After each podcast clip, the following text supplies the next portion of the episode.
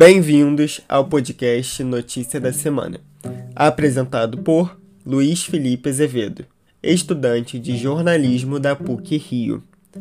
No episódio de hoje, Fiocruz alerta que casos de Covid-19 cresceram mais de 500% entre jovens, e uma atualização do panorama brasileiro de vacinação contra o novo coronavírus.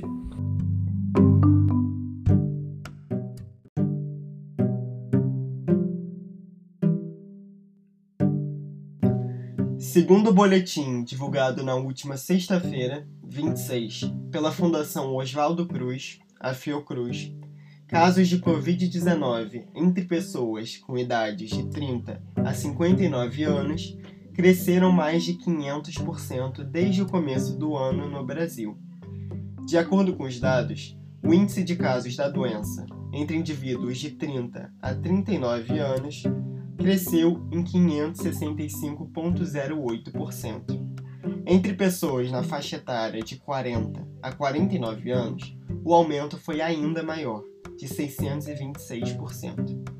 Já entre indivíduos de 50 a 59 anos, o crescimento foi de 525,93%.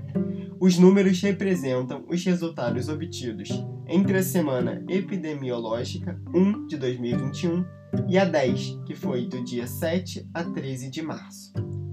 Em relação à mortalidade entre jovens no mesmo período, o crescimento é menos expressivo, 352,62% entre pessoas de 30 a 39 anos, 419,23% para a faixa de 40 a 49 anos e de 317,08% entre indivíduos de 50 a 59 anos. A Fiocruz ressalta que a mudança no perfil de pessoas internadas, apesar de inicial, contribui para o colapso do sistema de saúde do país.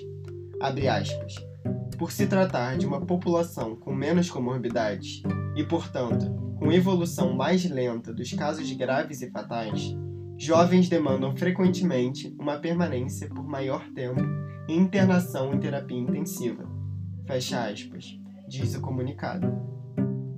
Na semana em que a média móvel de mortes no Brasil registrou um novo recorde, 2.598 óbitos, 40% a mais do que há 14 dias, a Fiocruz reforçou a importância do respeito às medidas de restrição de circulação e de uma aceleração nas campanhas de vacinação contra o vírus. O ritmo lento em que se encontra a vacinação contribui para prolongar a duração da pandemia e da adoção intermitente de medidas de contenção e mitigação. Fecha aspas. Alertam os pesquisadores do Instituto.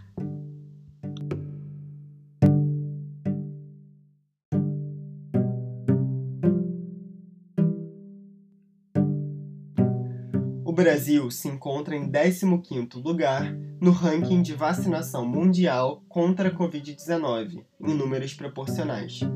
Os dados são do Our World in Data, organização sem fins lucrativos que agrega informações fornecidas pelos próprios países que participam da pesquisa.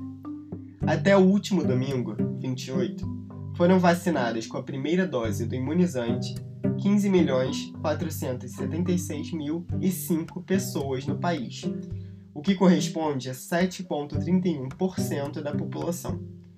Em relação à segunda dose, 4.695.360 indivíduos receberam a vacina no país, o equivalente a 2,22% da população.